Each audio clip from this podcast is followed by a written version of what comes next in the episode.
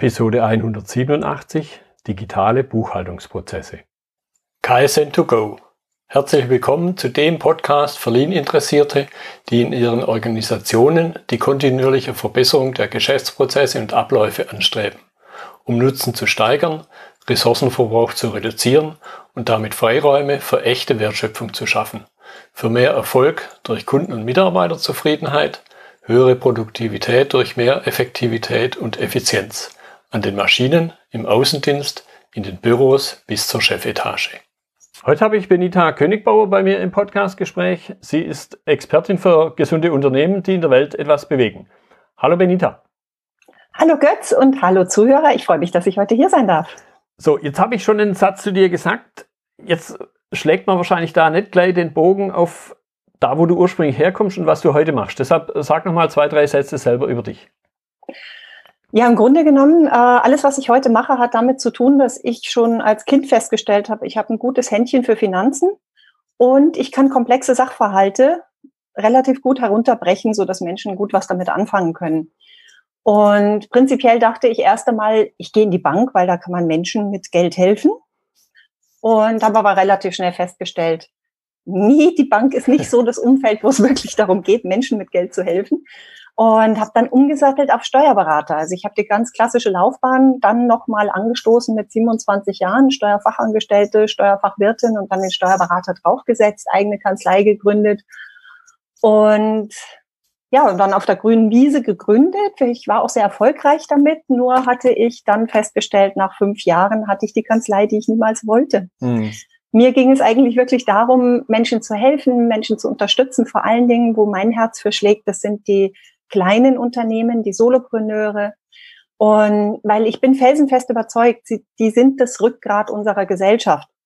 Und die wollte ich eigentlich wirklich unterstützen. Und was ich tatsächlich gemacht habe, war, ähm, Finanzamtsfristen einzuhalten auf Teufel komm raus, bis Gott weiß wann in der Nacht daran zu arbeiten, irgendwelche Formulare auszufüllen. Und es blieb eigentlich keine Zeit dafür, wirklich mit meinen Mandanten zu sprechen und sie wirklich dabei zu unterstützen, ihre Unternehmen voranzubringen, so dass sie eben auch für ihre Mitarbeiter da sein können, für ihre Kunden da sein können, dass sie langfristig auf festem mhm. Boden stehen mit ihrem Unternehmen. Das hat mir alles gefehlt. Da hat mir so die Sinnfrage hat mich mhm. dann ereilt. Mhm. Das ist ja im Grunde dann auch ein guter Anlass, würde ich sagen, über Digitalisierung in der Buchhaltung. Eine Sache, die ja grundsätzlich eher lästig ist. Man muss es aber machen, nachzudenken, weil es einem, glaube ich, diese Freiräume gibt. Oh ja. oh ja, es ist tatsächlich so, dass wir seit 2019 in unserer Steuerberatungskanzlei in unserem Haus gar keine Buchführung mehr machen. Das heißt, wir unterstützen unsere Kunden dabei, ihre Buchführungen selbst mit Hilfe von hm. digitalen Tools zu machen. Hm. Jetzt vielleicht nochmal einen Schritt zurück äh, zum Einstieg. Was sind denn so typische, nennen wir es mal, Digitalisierungselemente in der Buchhaltung, mhm. in der Steuerberatung? Ein bisschen was hast du gerade schon angedeutet. Mhm. Also wenn man jetzt zum Beispiel in der Buchführung mal schaut, es braucht heute niemanden mehr, der zehn Jahre gelernt hat, damit er einem Telefonbeleg sagt, dass er ein Telefonbeleg ist. Mhm. Sondern das ist etwas, was tatsächlich künstliche Intelligenz sehr gut für uns erledigen kann, weil der Telekom-Beleg ist in aller Regel fast immer ein Telefonbeleg. Mhm. Und äh, das kann ich mit einer OCR-Erkennung sehr gut darstellen. Das heißt, wenn ich den Beleg einscanne und ich habe dann einigermaßen schlaue künstliche Intelligenz drauf, dann erkennt diese Intelligenz, ah, das ist der Beleg von Telekom, Vodafone oder wem auch immer. Äh, das ist in der Regel immer Telefonkosten. Mhm. Hier sind 19 Prozent Umsatzsteuer drin. Und dann bietet er uns all diese Informationen bereits an, so dass wir als Benutzer nur noch sagen müssen, ja, genau so ist es. Oder, oh nee, dieses Mal habe ich ein iPhone gekauft, ich muss das anders behandeln. Mhm. Und ähm, das sind eben alles Dinge, wo wir uns unterstützen lassen können, wo es einfach nicht notwendig ist, dass da ein Mensch dran sitzt und all diese Entscheidungen trifft, weil das sind Dinge, die mit ganz einfachen digitalen Ja-Nein-Fragen oder mhm. Nullen und Einsen abgebildet werden können. Ja. Ja, und davon gibt es ganz viele mittlerweile im ja. Bereich der Buchführung, Lohnbuchführung, Steuerberatung. Ja, ich, ich glaube, das ist halt dieses grundsätzliche algorithmische Thema. Mustererkennung ist letztendlich auch ein mhm. Algorithmus und da sind mittlerweile ja Maschinen, so hart es vielleicht sein mag, aber sind sie den Menschen überlegen. Ja, vielleicht nicht unbedingt überlegen. Ähm, aber sie sind mit Sicherheit, äh, bieten sie keine schlechtere Leistung mhm. an. Und was sie halt können, sie können es halt wirklich sehr schnell. Ja. ja, ja das muss man tatsächlich Sinne. sagen. Also genau. so eine, so eine Buchführungssoftware kann halt in, in rasender Geschwindigkeit eine Vielzahl von Belegen in irgendeiner Form bevorschlagen mhm. mit irgendwelchen, äh, mit irgendwelchen Empfehlungen für uns. Und wir müssen, wir haben halt immer noch dieses mechanische Thema, wir müssen unsere Finger bewegen, wir müssen erstmal unsere Augen bewegen, wir müssen den Beleg umdrehen, wir müssen ihn anschauen, dann müssen wir ihn ablesen, dann müssen wir eintippen, dann müssen wir gucken, ob das stimmt, was wir da getippt haben und erst dann können wir ihn eigentlich abschicken. Mhm. Und das ist tatsächlich etwas, also diese mechanische Geschwindigkeit ist tatsächlich etwas, wo uns die KI einfach überlegen ist. Ja, ja. Gut. Und das jetzt, zu nutzen, finde ja. ich sehr, sehr wichtig, weil es einfach Ressourcen freisetzt im Unternehmen für etwas anderes. Das heißt ja nicht, dass wir deswegen jetzt alle auf die Straße setzen wollen, aber wir können die Mitarbeiter ganz anders einsetzen für die Tätigkeiten, bei denen die KI uns eben nicht überlegen ist, wo es einen Menschen braucht und einen Menschen haben soll, für die optimale Erbringung der Dienstleistung. Mhm. Jetzt bei dem allgemeinen Thema Digitalisierung gibt es natürlich immer wieder Herausforderungen. Wenn es auch nur vielleicht Faktor Mensch im Sinne von auch manchmal Widerstand gegen die Veränderung ist. Was ist da in deinem Erleben die besondere Herausforderung, wenn man über Digitalisierung im Kontext von Buchhaltungsprozessen nachdenkt? Also für die Steuerberater, für die Mandanten, für die Buchhalter eventuell, wenn wir jetzt über Unternehmen mhm. nachdenken. Also ich bin grundsätzlich kein Freund davon, den Hund zur Jagd zu tragen.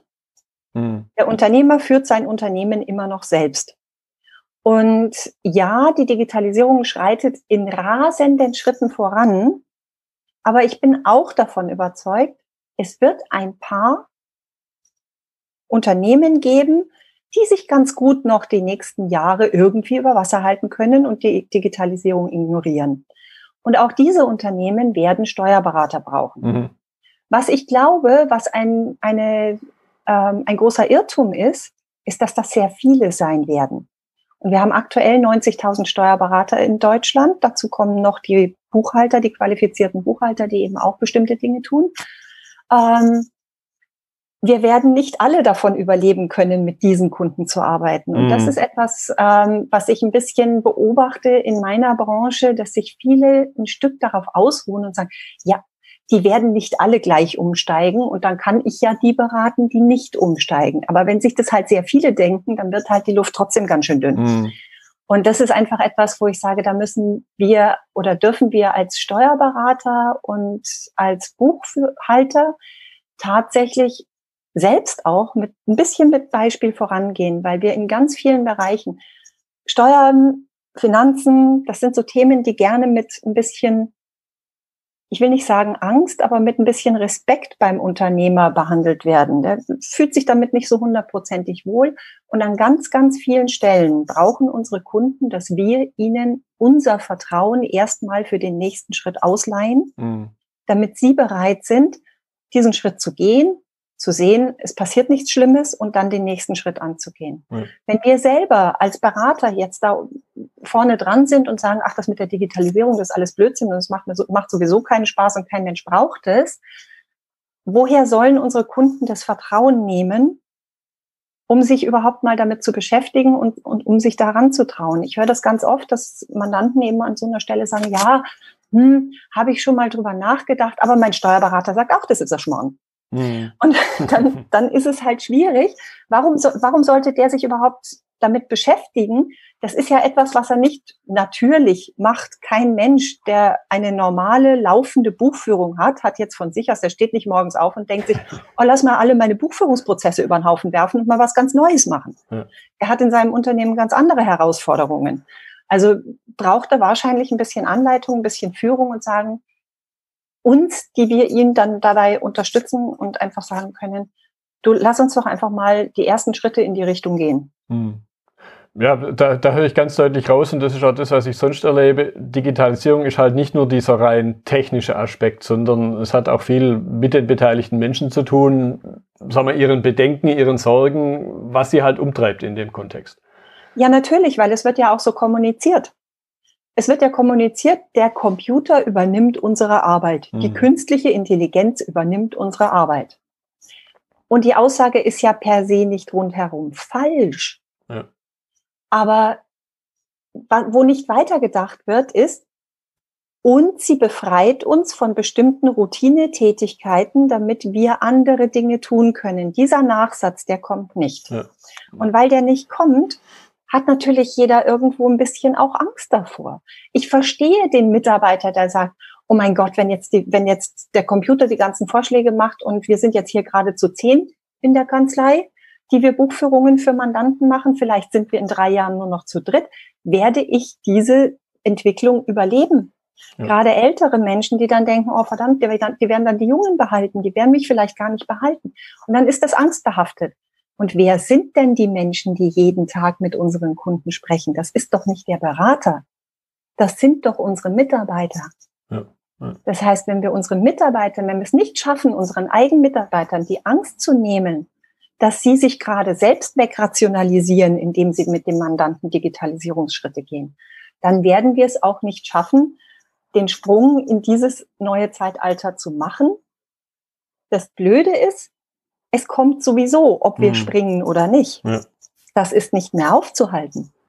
Und ich möchte halt einfach nicht, dass, dass so viele Menschen dann gesprungen werden auf Gedeih und Verderb. Entweder schafft es dann oder nicht. Das wäre einfach so unendlich schade, weil da so viele, viele, viele Kompetenzen mhm und sehr viel wertvolles Mitarbeiterpotenzial einfach verheizt würde auf dieser Strecke. Ja, ja.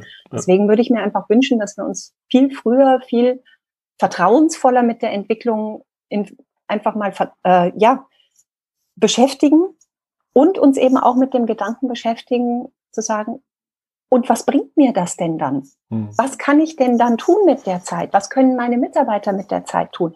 Welchen Nutzen können wir denn dann jetzt endlich zusätzlich für unsere Kunden schaffen? Ja, ja genau den Punkt möchte ich noch ein bisschen vertiefen. Ich habe so das Stichwort auch irgendwo rausgehört, eben diese Beziehung zwischen Steuerberater und Mandant. Mhm. Wie, wie verändert sich das? Auch habe ich ganz deutlich rausgehört, welche neuen Chancen ergeben sich da? Mhm. Ähm, wenn du mal auf einen Steuerberaterkongress gehst oder auch auf Kongresse, wo auch Mandanten sind, dann hast du zwei ganz interessante Dinge die Mandanten, wenn du mit denen sprichst, die sagen immer, hm, mein Steuerberater macht zwar alles super und das ist auch immer alles in Ordnung und da gibt's auch gar keinen Ärger mit dem Finanzamt, aber er berät mich eigentlich nicht. Mhm. Und wenn man die Steuerberater hört, dann sagen die, oh, ich hätte ja so wahnsinnig gerne mal mehr Zeit für Beratung, aber mit den ganzen Anforderungen vom Finanzamt und den Nachfragen und, den, und allem, was da so kommt und dem normalen täglichen Geschäft, ich komme ja gar nicht dazu, meine Mandanten zu beraten. Ja, ja. Und dann steht dazwischen irgendwo die Digitalisierung. Und ganz wenige erkennen eigentlich wirklich, Leute, das ist jetzt unsere Chance. Ja, weil sie erst mal, weil sie erst mal mehr Arbeit macht.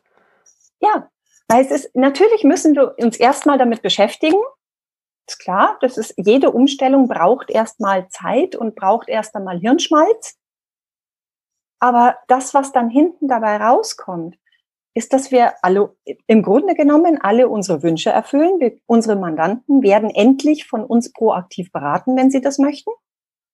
Und wir haben endlich Zeit und Ressourcen dafür, proaktiv zu beraten und ins Unternehmen mal reinzuschauen. Also das ist ja heute, also wenn ich jetzt so denke, die letzten 20 Jahre Steuerberatung, ähm, das waren manche Kanzleien, die es sich irgendwo zum Ziel gesetzt haben, dass sie gesagt haben, nach der Buchführung wird die betriebswirtschaftliche Auswertung mal wenigstens mit Hirn und Verstand durchgeschaut, ob da drin etwas zu finden ist, worüber mhm. wir mit unserem Mandanten reden sollten.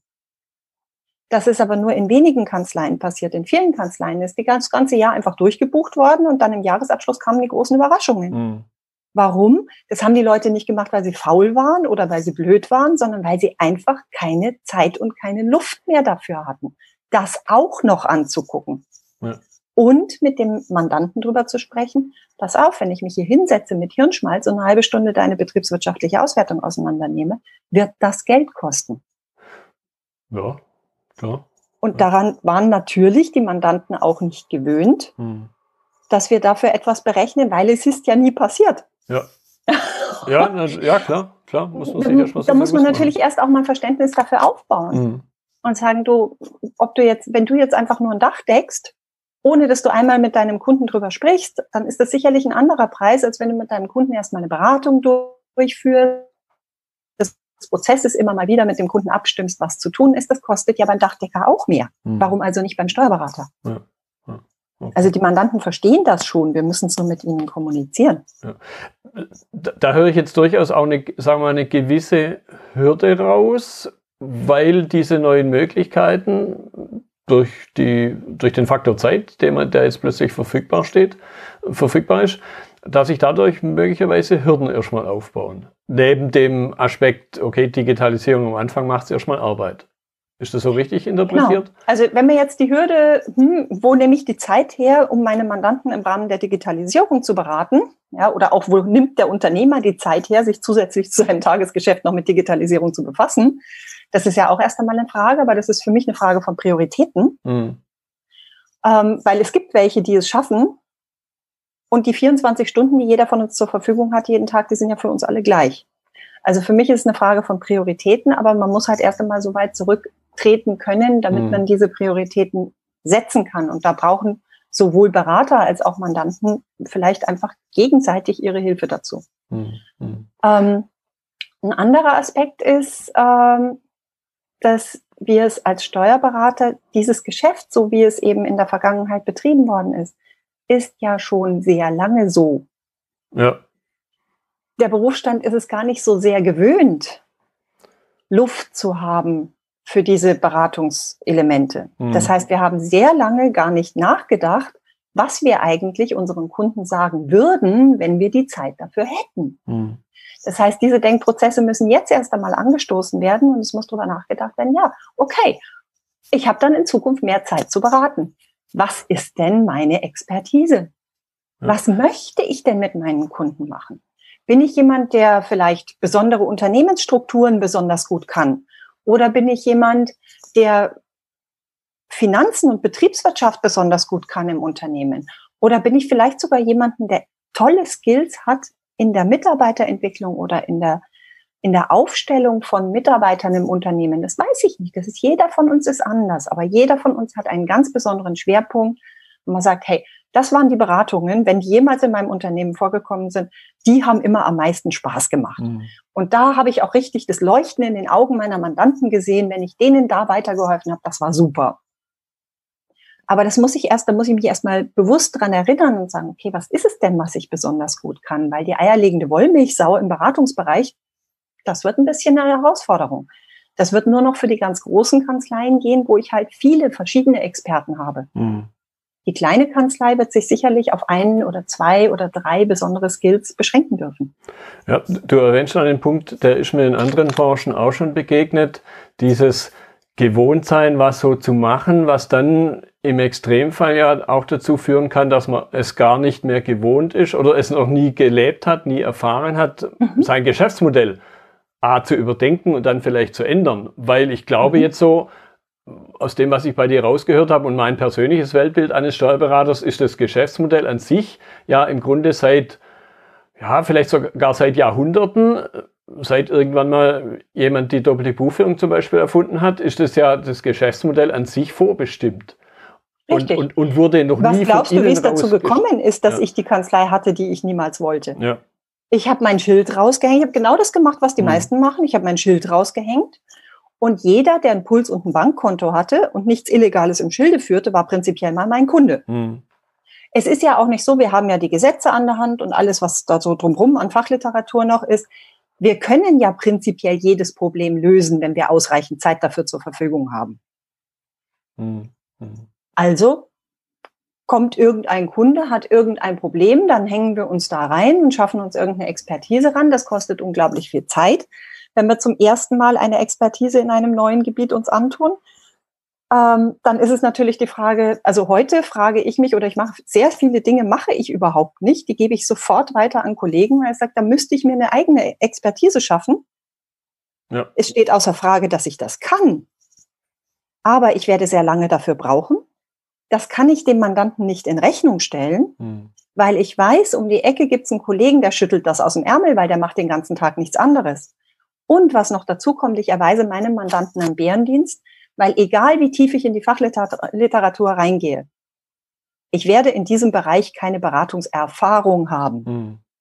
Und diese Beratungserfahrung enthalte ich meinem Mandanten vor, wenn ich sage, nö, klar, kein Problem, ich wurschtel mich da rein, ich löse dein Problem, statt zu sagen, weißt du was, wir holen uns hier jemanden ins Boot, der den ganzen Tag nichts anderes macht, der mit 20 Jahren Beratungserfahrung in genau diesen Punkt reingeht und der die Antwort aus dem Ärmel schüttelt. Mhm. Das kostet dich erstens weniger, selbst wenn der einen doppelten Stundensatz dafür verlangt, kostet es dich weniger. Und, und ich in meiner Kanzlei muss mir nicht eine Woche lang eine Expertise ran schaffen für etwas, für wofür ich zwei Stunden abrechnen kann. Und vermutlich erst in fünf Jahren der nächste meiner Kunden mit demselben Problem daherkommt und ich dann wieder bei Null anfangen muss. Ja, ja. Das bringt nichts. Also habe ich meine Expertise in meinen Dingen und ich löse genau diese Probleme für meine Kunden und alles andere löse ich übers Netzwerk. Mhm, genau, okay. Gut, wenn wir jetzt nochmal den Schritt zurückgehen und vielleicht der ein oder andere Zuhörer jetzt den Gedanken hat, okay, Digitalisierung, Buchhaltung ist ein Thema für mich. Wie sieht dann so ein typischer Einstieg aus? Also ein typischer Einstieg würde für mich so aussehen, dass ich mich erstmal damit befasse, welche Prozesse möchte ich denn in mein oder kann ich denn in meinem eigenen Unternehmen abbilden? Und welche Prozesse möchte oder kann ich lieber auslagern an meinen Steuerberater? Mhm. Und wenn ich diese Frage beantwortet habe, dann kann ich mich mit meinem Steuerberater hinsetzen und sagen, okay, wie sieht's denn bei, bei dir aus? Was möchtest oder kannst du denn tatsächlich in deiner Kanzlei übernehmen? Und dann kommt die Frage nach der geeigneten Software. Ja. Weil Digitalisierung gemeinsam mit dem Steuerberater, da ist ein ganz großes Thema die richtige Software und Schnittstellen. Hm. Wenn die Schnittstellen nicht funktionieren, kannst du die ganze Digitalisierung in die Tonne treten. Ja. Ja, das ist dann dieser nette und etwas derbe Spruch von den digitalen Scheißprozessen. Richtig. Weil das bringt alles nichts. Das heißt, ja. Digitalisierung bringt dir nur dann was, wenn es, wenn sie wirklich sauber durchläuft und die Übergabe vom Mensch an die künstliche Intelligenz und von der künstlichen Intelligenz zurück an den Menschen sauber funktioniert. Und in dem Bereich der künstlichen Intelligenz, eben auch wenn da Übergaben an diverse Software notwendig sind, die auch miteinander sprechen, ohne dass da Reibungsverluste mhm. entstehen. Ja. Deswegen ist für mich erstmal wichtig, der Mensch am Anfang und der Mensch am Ende des Prozesses. Die Frage zu klären, wer macht eigentlich was? Mhm. Weil das ist auch die Frage, wer übernimmt für was eigentlich die Verantwortung? Mhm. Weil wenn mir mein Kunde sagt, hey, ich digitalisiere meine Belege alle selber und ich verschlagworte die auch alle selber, ich mache auch meine Umsatzsteuervoranmeldung selber, ich will auch gar nicht, dass du, und dann in Klammern kostenpflichtig, mhm. da nochmal drauf schaust, dann muss ich ehrlich sagen, übernehme ich als Steuerberater für die Höhe der Umsatzsteuerzahllast auch keine Verantwortung, weil habe ich nicht gemacht. Ja, und darüber muss gesprochen werden. Wer will welche Verantwortungen übernehmen? Wer will welche Tätigkeiten übernehmen? Mhm. Damit fängt der Prozess an. Und wenn, wenn das klar ist, dann können wir gucken, und wie kann uns die künstliche Intelligenz dazwischen am optimalsten nützlich sein, damit jeder von uns am allerwenigsten Ressourcen in seinem jeweiligen Bereich verschwendet auf Dinge, für die es keine menschliche Ressource mehr braucht. Mhm, genau. Und ich glaube aber, auch wenn du es jetzt nicht ausgedrückt hast, aber ein Stück weit steckt auch die Frage nach dem Warum dahinter. Warum will mhm. ich es überhaupt machen? Ein Stück weit haben wir es ja auch schon diskutiert, um, um bestimmte Beratungsaspekte wieder in den Vordergrund bringen zu können oder überhaupt das erste Mal adressieren zu können. Jetzt hat aber natürlich das Ganze, auch die Beratung ist ja kein Selbstzweck, genauso wie Digitalisierung. Das heißt, ich muss im Grunde erstmal mir überlegen, was will ich eigentlich überhaupt? Mal unabhängig mhm. davon, dass ich sowas wie Buchhaltung brauche. Und da will ich jetzt einen, sagen wir, einen kleinen Bogen schlagen zu einem anderen sehr spannenden Thema. Also die Digitalisierung ist im Grunde nur nach meinem Verständnis Mittel zum Zweck, selber im Richtig. Grunde eigentlich sinnlos, wenn ich mich falsch mhm. ausrichte. Mhm. Also ich finde, die Digitalisierung ist für mich Mittel zum Zweck. Und ähm, ja, um eben Ressourcen frei zu bekommen. Digitalisieren um des Digitalisierens willen ist für mich vollkommen, also das hat einfach keine, es sei denn, ich bin jemand, dem es einfach Spaß macht. Ja, ja. ja also prinzipiell die Buchführung, äh, genauso wie die Steuererklärung ist für mich ein reiner Hygienefaktor. Das ist, Ding muss laufen. Das mhm. muss funktionieren. Da darf es keine Reibungen geben. Da darf es keinen Ärger mit dem Finanzamt geben. Da kann es einfach nicht sein, dass ich nach drei, fünf oder zehn Jahren dann noch irgendwelche Riesendinger nochmal aufgerollt werden aus der Vergangenheit. Das ist ein Hygienefaktor. Der muss laufen. Und da ist es die Frage, wie kriegen wir diesen Hygienefaktor so in die Tüte, dass wir möglichst wenig Ressourcen drauf verschwenden. Mhm. mhm. Zeit, Geld, Nerven. Ja. Das sind die größten Ressourcen, die wir da einfach einsparen können. Und dann natürlich die Frage, was machen wir denn mit dem mehr Zeit, mehr Geld und mehr Nerven, die wir jetzt nicht mehr auf der Buchführung oder auf den Steuererklärungen verschwenden müssen?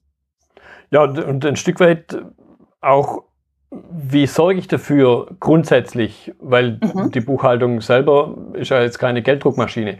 Wie, ja. wie, wie sorge ich dafür, dass ich diesen Aspekt Geld haben, idealerweise den stärker in den Vordergrund kriege.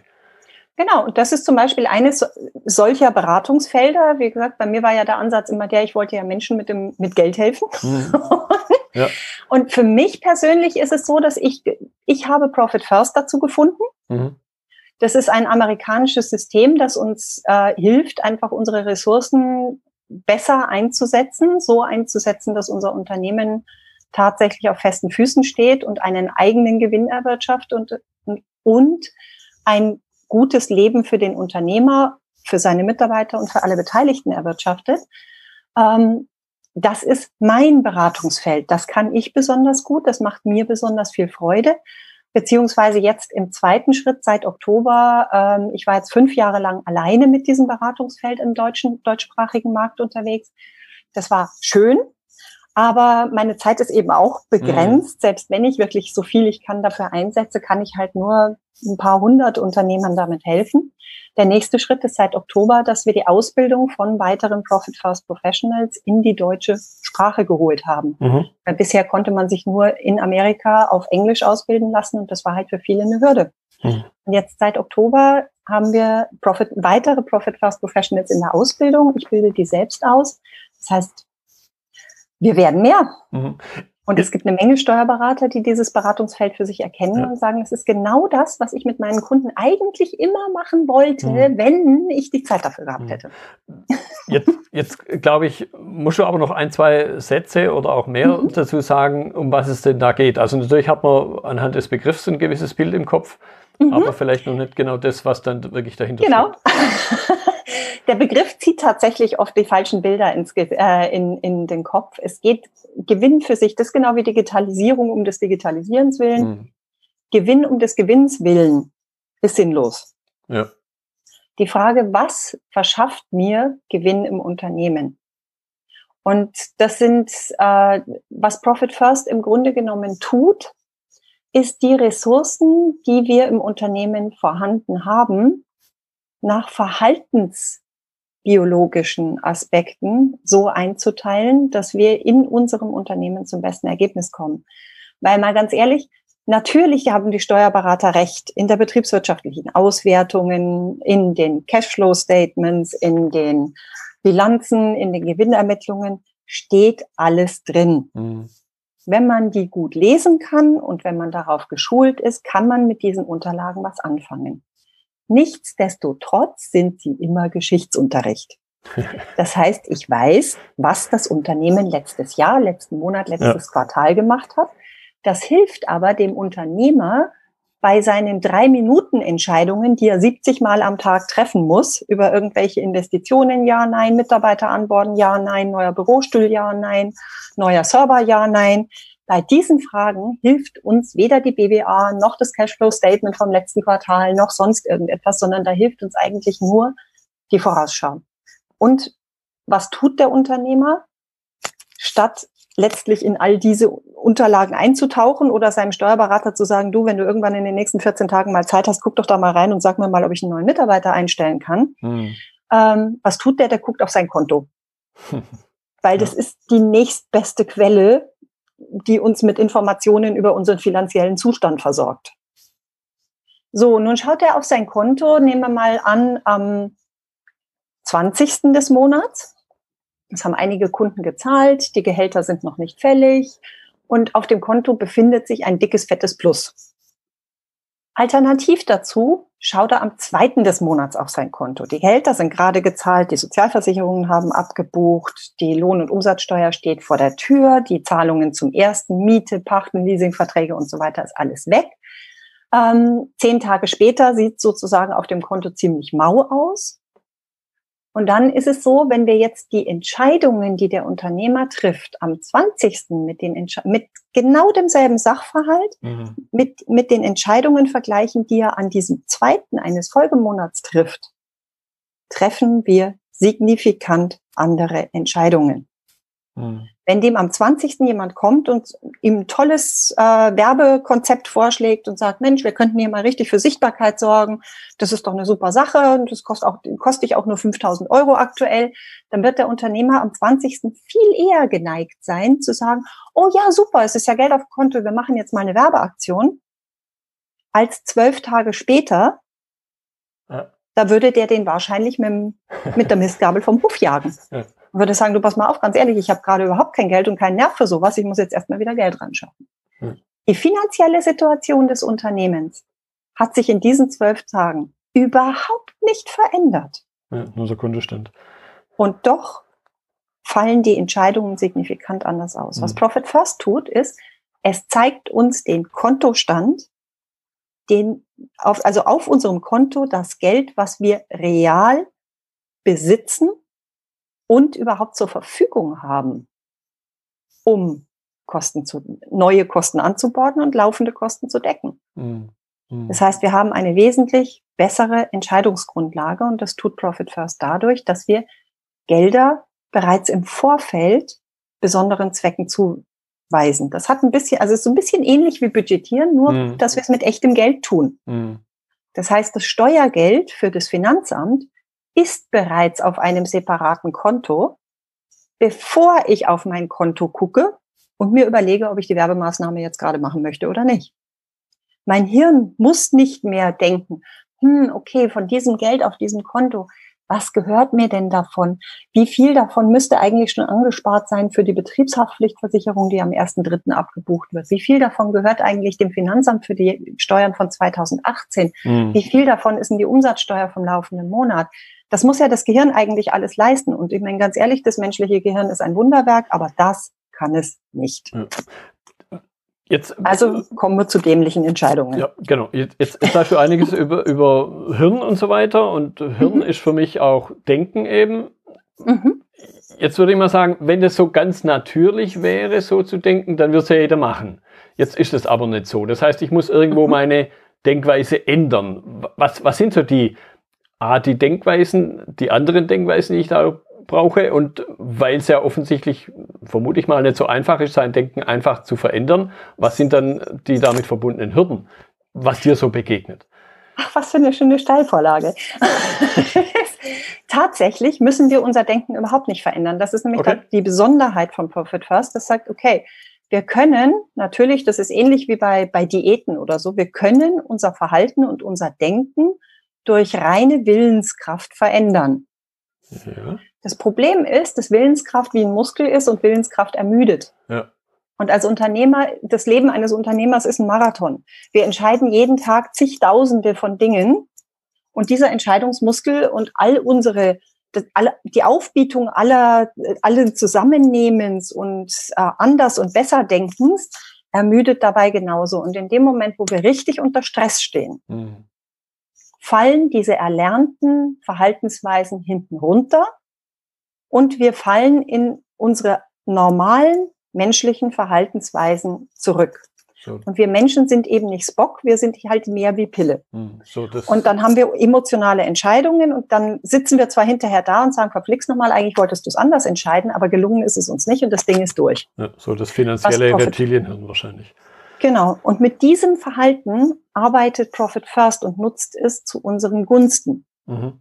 Das heißt, wir schaffen ein Umfeld, in dem wir gar nicht anders denken müssen, sondern in dem unser normales, natürliches Denken zu dem Ergebnis führt, das wir vorher bestimmt haben.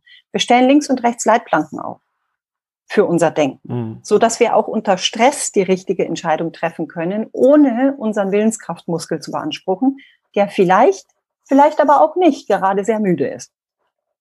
Da, da kommt mir jetzt der Gedanke, im Grunde ist es auch so was wie ein Arbeitsstandard, ein Denkstandard, wo ich dann auch immer wieder auf Widerstand stoße, wenn Leute sagen, ah, nur Routine und ist doch langweilig, wo ich dann sage, nee, mhm. dieser Standard nimmt dieses, dieses schwierige Denken unter Umständen ab für mhm. Sachen, die eigentlich Routine sind, läuft mhm. dann automatisch. Ich äh, habe dann meinen Entscheidungsmuskel für die wirklich wichtigen Sachen zur Verfügung. Da, mhm. da, da sehe ich also eine, eine, sehr hohe Ähnlichkeit. Nur, nur genau, dass es ja, halt das im Grunde auch, wenn du, sind. ja, wenn du Prozesse und Projekte gestaltest, machst du es ja auch so, dass ja. du sagst, okay, wie kommen wir eigentlich immer zum optimalen Ergebnis dieses Prozesses? Ja. Und ich kann damit allen Stufen im Unternehmen den, den Denkprozess abnehmen, an der Stelle den Prozess neu zu erfinden. Genau. Zu sagen, nee, wir haben uns schon mal einen Kopf darüber gemacht, wir machen es ja. genau so und dann kommen wir unten nämlich auch mit dem perfekten Ergebnis raus. Ja. Und das ist genau das Gleiche bei Profit First. Wir tun es eben mit Konten, indem wir das Geld auf bestimmte Konten verräumen. Und wenn du vorhin über Denkhürden gesprochen hast, das, also es gibt zwei große Denkhürden, mit denen wir erst einmal zu tun haben. Das erste ist, dass die Menschen sagen, ja, aber das Geld wird doch nicht mehr, bloß weil ich es verteile. Mhm. Inwieweit soll mir das helfen, besser mit meinem Geld klarzukommen? Und das ist tatsächlich richtig. Im ersten Moment wird es nicht mehr. Wenn ich also aus meinem Guthaben von 10.000 Euro erstmal die Steuern rausnehme und dann den Gewinn rausnehme und das Inhabergehalt rausnehme, eigentlich in einer anderen Reihenfolge, ich habe es jetzt falsch gesagt, ähm, wenn ich das alles mal rausnehme, und dann bleiben da vielleicht nur noch 4000 Euro auf dem Konto übrig zur Bestreitung der laufenden Kosten. Dann sind das eben nur noch 4000 auf dem Konto und nicht mehr 10. Ja.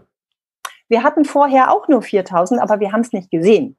Das heißt, wir hätten locker 6000 Euro ausgeben können und hätten uns erst später, also hätten uns erst dann in Schwierigkeiten gebracht, wenn der andere Anspruchsteller, wie zum Beispiel das Finanzamt, uns den Steuerbescheid schickt. Und das ist der Klassiker, den, äh, den Steuerberater jedes Jahr erleben dass wir unseren Mandanten sagen, so, das ist dein Gewinn, das ist die Steuer, die du dafür zahlst. Und der guckt uns mit großen Augen an und sagt, ja, und wo ist das Geld? Hm. Ja? Ja, Weil es in der Zwischenzeit schon irgendwo reingelaufen ja, ist. Ich, ich schütze im Prinzip ja den, den Menschen, also speziell den Unternehmer, ein Stück weit vor sich selber, mhm. dass ich ihm was wegnehme, was er eigentlich eben gar nicht mehr hat und dann er genau. ihm praktisch sprichwörtlich auf die, auf die Finger haue, die dann da in die Kasse greifen. Mhm. Und dann hat er zum das Schluss, glaube ich, schon mehr Geld, weil er halt diese genau. vielleicht auch etwas impulsgesteuerten Ausgaben halt nicht tätigt. Genau so ist es. Das ist nämlich, das ist genau der Punkt. Es wird mehr Geld. Mhm. Weil das Geld, was dem Finanzamt gehört hat, hat dem vorher auch schon gehört. Das, das ist nicht mal so, dass ich es wegnehme, sondern das hat dem Unternehmer zu keinem Zeitpunkt jemals gehört. Ja. Obwohl es auf seinem Konto liegt, aber das ist eigentlich Treuhandgeld. Ja, das uns der, der Kunde überweist zur Weiterleitung ans Finanzamt. Aber dieses Bewusstsein ist nicht da. Wenn das mal da ist, dass man sagt, hoppla, das Geld gehört mir gar nicht, ich nehme gerade ein Darlehen beim Finanzamt auf in Höhe von 2000 Euro, dann mache ich es vielleicht auch nicht. Also das heißt, ich mache es ganz sicher nicht. also machen, ich erlebe das seit fünf Jahren mit meinen Kunden, die tun es einfach nicht mehr. Mhm. Ja. Hm? Und dann geben sie weniger Geld aus. Und wenn wir weniger Geld ausgeben, haben wir über die Zeit mehr. Wir machen unser Unternehmen schlanker, gesünder. Wir holen uns nur noch die Sachen rein, von denen wir uns wirklich einen Nutzen versprechen. Wir mhm. durchdenken unsere Investitionen anders. Und das funktioniert sehr gut.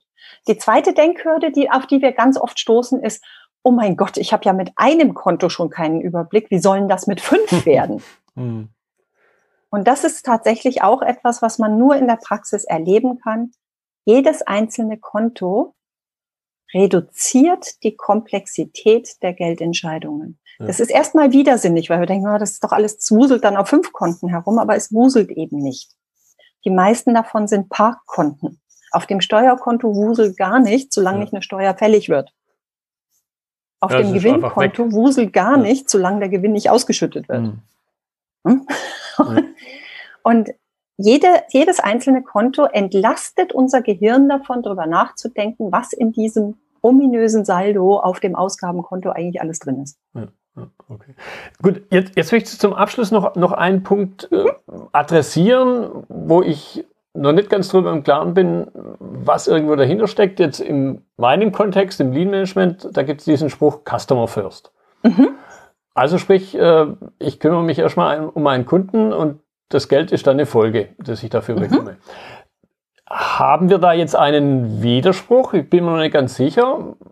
Profit first, Customer first? Oder ist es ganz was anderes? Ergänzt sich es vielleicht oder komplettiert sich es gegenseitig? Ich würde sogar so weit gehen zu sagen, es bedingt sich gegenseitig. Mhm. Denn Profit First, ich habe es vorhin schon mal gesagt, Profit oder Gewinn um des Gewinns willen ist nichts wert. Mhm. In vielen kleinen Unternehmen, Unternehmen, und ich glaube, da muss man auch für sich einfach mal klar drüber sein, 80 Prozent aller kleinen und mittleren Unternehmer gehen unter dem Mindestlohn nach Hause. Mhm. Das heißt, die zahlen im Zweifelsfall demjenigen, der ihr Postfach ausleert, mehr als sich selbst als Unternehmer. Und das ist ein ganz schwieriger Missstand, weil diese Menschen mit einem Teil ihres, ihrer Kapazitäten im Überlebenskampf stecken. Also fünf Jahre mit diesen Menschen gearbeitet und über 20 Jahre in der Steuerberatung haben mir genug Einblick gegeben in die Realitäten dieser Unternehmen, um ganz klar zu sagen, die, ja, die überleben. Und ja, die kriegen es hin. Und ich bewundere diese Menschen jeden einzelnen Tag dafür, wie sie es hinkriegen, letztendlich doch die Enden zusammenzukriegen. Mhm. Aber ich weiß auch aus eigener Erfahrung, das ist ein unendlich anstrengender Prozess. Und diese unendlich anstrengenden Prozesse verursachen, dass wir als Unternehmer nicht gut für uns selbst sorgen können. Das heißt, wir betreiben Raubbau mit unserer Gesundheit, wir betreiben Raubbau mit unserem Privatleben, mit unserem Familienleben. Sehr viele Unternehmer verlieren einen Teil ihrer Familie auf dem Weg. Mhm. Sehen ihre Kinder, haben ihre Kinder seit fünf Jahren nicht mehr bei Tageslicht gesehen und all diese Dinge. Und für mich ist das Wertvollste, was wir als Menschen haben, ist Lebenszeit. Und wenn wir als Unternehmer langfristig funktionieren wollen, dann ist es unsere heilige Pflicht, uns gut um unser bestes Pferd im Stall zu kümmern. Mhm. Und das beste Pferd im Stall, egal wie toll unsere Mitarbeiter sein mögen, sind wir. Mhm.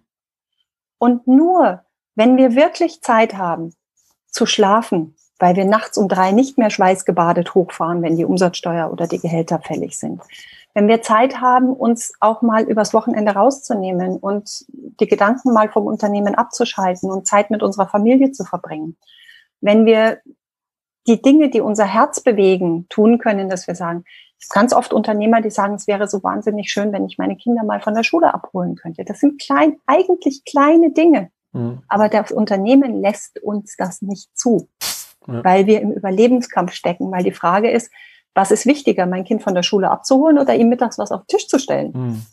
Und das dürfen eigentlich keine Fragen sein.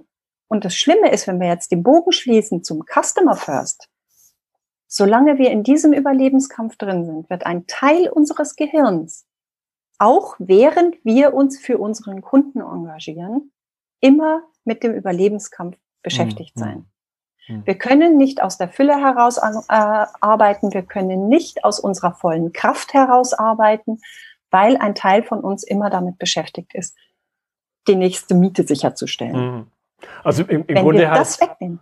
Entschuldige? Ja, im, im, Grunde heißt also weder Customer First noch Profit First, sondern eher, sagen wir, Self First, also selber. Ja, Profit First ist Customer First und ja. ist Self-Care First. Oder so, ja. Das ist es tatsächlich, weil diese Unternehmen, die alleine nicht existieren können, die hängen ja letztendlich, das ist kein Unternehmen, also ich sage es immer so hart, das klingt so böse, wenn man das sagt, aber ein solches Unternehmen, das nur dann existiert, wenn wir permanent an der Kurbel drehen, ist kein Unternehmen, das ist ein Pflegefall. ja, oder Hamsterrad. Ja, und das ist Langzeitpflege. Das ist auch etwas, was wir später nicht verkaufen können das hat keinen eigenen Marktwert, ein solches Unternehmen. Ja. Das heißt, was wir tun dürfen und was eben auch geht, was sich ganz viele, das ist auch eine Denkhürde, mit der ich mich beschäftigen kann, viele sagen, das geht gar nicht. Doch, das geht. Wir sind es nur nicht mehr gewohnt. Mhm. Wir können unser Unternehmen so aufstellen, dass es für sich selber Gewinn erwirtschaftet. Der Gewinn ist das Lebensblut eines Unternehmens. Das heißt, das wir keine Bankfinanzierungen in Zukunft mehr brauchen, um das nächste Auto zu kaufen oder die nächste Serveranlage, sondern dass wir das aus Innenfinanzierung, aus eigener Kraft tun können. Dass wir Notfallrücklagen haben als Unternehmer, dass wir wissen, unser Laden läuft drei oder sechs Monate problemlos weiter, selbst wenn ab morgen kein einziger Kunde mehr bezahlt. All das ist Gewinn. Mhm. Das nächste ist eben, wir als Unternehmer brauchen ein anständiges Gehalt, weil es tut mir leid, wenn wir uns Zeit nehmen wollen als Unternehmer für Dinge, die wichtig sind, auch strategische Überlegungen, uns mal einen Tag, so zwei, drei rauszunehmen und zu überlegen, wie soll es denn weitergehen oder über Digitalisierung nachzudenken, mhm. dann brauchen wir Zeit. Zeit bedeutet im Unternehmenskontext Geld. Ja. Weil in der Zeit, in der wir uns überlegen, wie die Digitalisierung aussieht, sind wir nicht beim Kunden und setzen Geld um sondern wir setzen uns erstmal zurück, wir investieren Zeit und wir investieren unter Umständen auch Geld, ohne dass in der Zeit etwas hineinfließt. Also brauchen wir Geld, um das tun zu können. All diese Dinge. Und wir müssen einfach auch gesund sein. Ich meine, in den meisten Unternehmen ist es so, wenn der Unternehmer sechs Wochen ausfällt, können die den Laden zusperren. Mhm. Ja. Das kann es nicht sein. Also müssen wir dafür sorgen, erstens, dass wir die sechs Wochen nach Möglichkeit erst gar nicht ausfallen. Und zweitens, dass wir das ohne weiteres überleben falls es dann doch einmal passiert. Ja. Weil selbst der Gesünde, Gesündeste von uns kann mal vor die Trambahn laufen. Ja, ja? genau. Und diese Dinge eben vorne dran zu stellen. Und wenn wir das haben und voll in unserer Kraft sind, dann wird automatisch der Kunde von uns eine bessere und nachhaltigere Dienstleistung bekommen, als er es jetzt hat. Und wir werden automatisch die auch mal unsere Angebot hinterfragen können, sagen können, wie kann ich dir besser dienen, besser helfen? Was kann ich für Prozesse aufstellen, die dir als Kunden noch mehr nützen? Das sind doch Fragen, die können wir im mhm. Alltag gar nicht stellen, solange wir in dem Hamsterrad drin sind. Ja. Ja. Gut. Benita, ich fand das jetzt eine sehr spannende Unterhaltung von einem anfänglich sagen wir, eher profanen Thema, Digitalisierung in der Buchhaltung, dann zu schon definitiv philosophischen Gedanken des, übers Unternehmerleben und so weiter. Deshalb danke ich dir für deine Zeit. Ich werde dann noch ein paar Notizen in, in der Episode vermerken, wo man dich gegebenenfalls kontaktieren kann, wenn man mhm. über das Thema Profit First mehr wissen will. Sehr, sehr gerne, da würde ich mich freuen. Das war die heutige Episode im Gespräch mit Benita Königbauer zum Thema digitale Buchhaltungsprozesse. Notizen und Links zur Episode finden Sie auf meiner Website unter dem Stichwort 187. Wenn Ihnen die Folge gefallen hat, freue ich mich über Ihre Bewertung bei iTunes. Sie geben damit auch anderen Interessierten die Chance, den Podcast zu entdecken. Ich bin Götz Müller und das war KSN2Go. Vielen Dank fürs Zuhören und Ihr Interesse. Ich wünsche Ihnen eine gute Zeit bis zur nächsten Episode. Und denken Sie immer daran, bei allem, was Sie tun oder lassen, das Leben ist viel zu kurz, um es mit Verschwendung zu verbringen.